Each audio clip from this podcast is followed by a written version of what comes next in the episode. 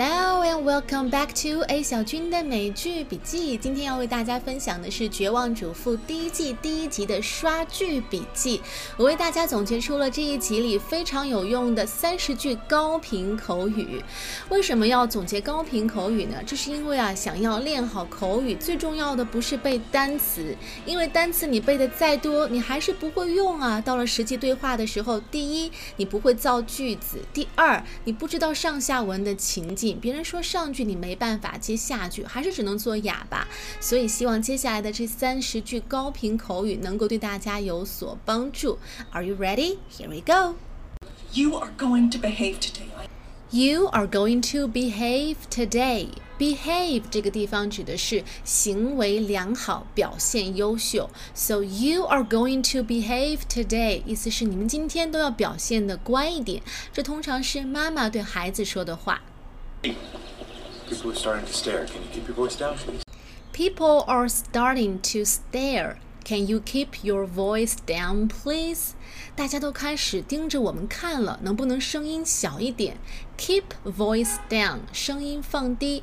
Stare，S-T-A-R-E 这个词有用眼睛瞪的意思。People are starting to stare，不要这么高调好吗？低调一点，声音小一点。Bree, you shouldn't have gone to all this trouble. It was no trouble at all.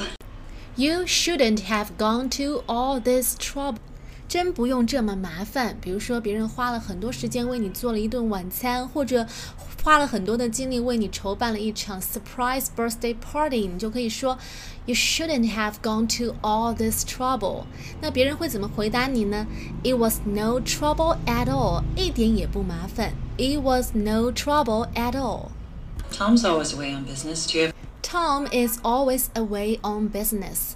Tom 经常都出差在外，away on business，因为公事而出差。Lynette, I've been looking all over for you. I've been looking all over for you. 我正到处找你呢。I've been looking all over for you. 这里的 all over 强调的是找遍了每一个角落。Once again, I am so sorry for your loss.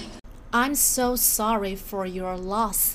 这里的 loss 意思是失去的意思。通常这个句子用在啊、别人有朋友或者亲人逝世了，你说节哀顺变，就是 I'm so sorry for your loss。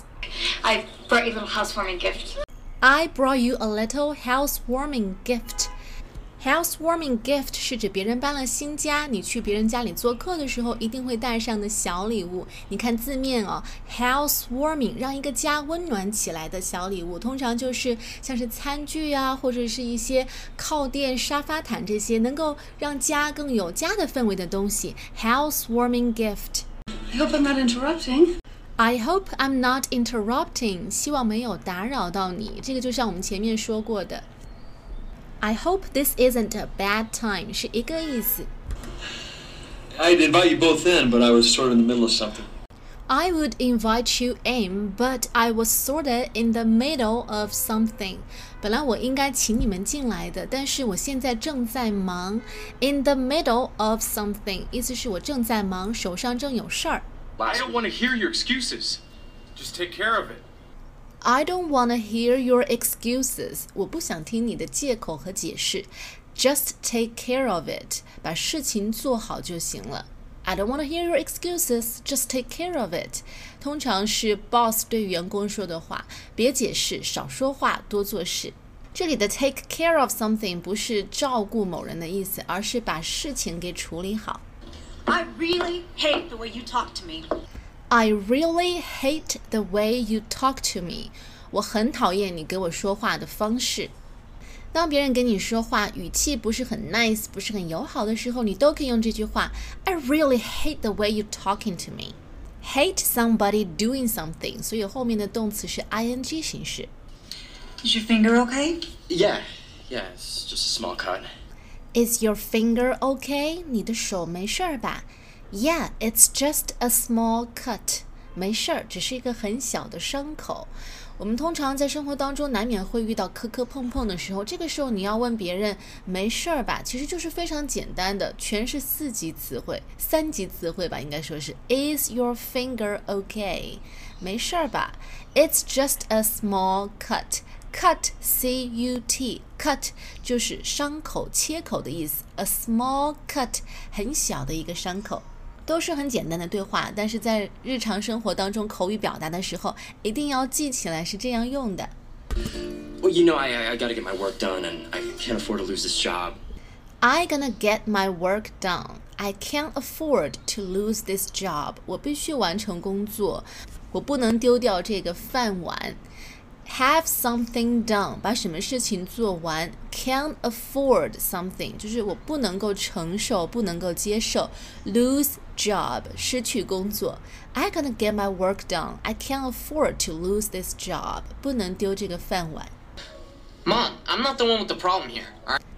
I'm not the one with the problem here. 问题不是出在我身上，有问题的人不是我。I'm not the one with the problem here, alright? Tom, this is my fifth message and you still haven't called me back. This is my fifth message. 这是我给你留的第五通留言，and you still haven't called me back. 但是你还没有回我电话哦。美国人他们有那种 phone message，但是我们没有。可但是我们可以在微信或者是短信里用到这样的句子。This is my fifth message, and you still haven't called me back. 通常是表示你已经有点失去耐心，快要生气了的意思。 Uh, just give me two minutes. I'll be right over.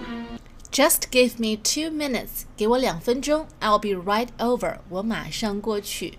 这里的 right over 是省略了 right over there，马上到那里去。Just give me two minutes, I'll be right over. I feel badly about that.